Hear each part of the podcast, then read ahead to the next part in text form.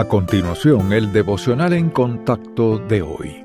La lectura bíblica de hoy comienza en el primer versículo de 2 de Corintios, capítulo 5 porque sabemos que si nuestra morada terrestre, este tabernáculo, se deshiciere, tenemos de Dios un edificio, una casa no hecha de manos, eterna en los cielos. Y por esto también gemimos, deseando ser revestidos de aquella nuestra habitación celestial, pues así seremos hallados vestidos y no desnudos, porque asimismo los que estamos en este tabernáculo gemimos con angustia, porque no quisiéramos ser desnudados, sino revestidos para que lo mortal sea absorbido por la vida mas el que nos hizo para esto mismo es Dios, quien nos ha dado las arras del Espíritu. Así que vivimos confiados siempre y sabiendo que entre tanto que estamos en el cuerpo, estamos ausentes del Señor, porque por fe andamos, no por vista, pero confiamos, y más quisiéramos estar ausentes del cuerpo y presentes al Señor. Por tanto procuramos también, o ausentes o presentes, serle agradables. ¿Qué sucede justo después de la muerte de un creyente? ¿Entra el alma en el cielo al instante?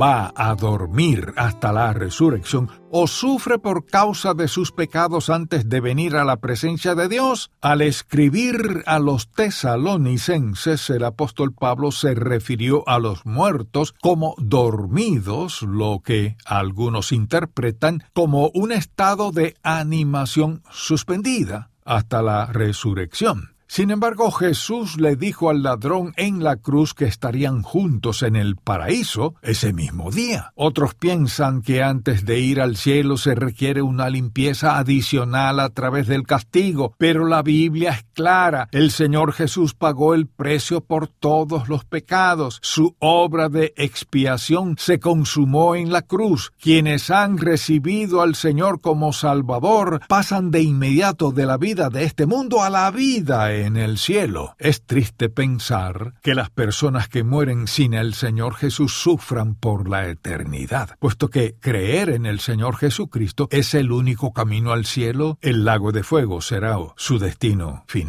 Esta es una verdad dura, pero el conocerla nos anima a confrontar a nuestros seres queridos que no están caminando con el Señor y nos capacita para orar por ellos y testificarles de Cristo.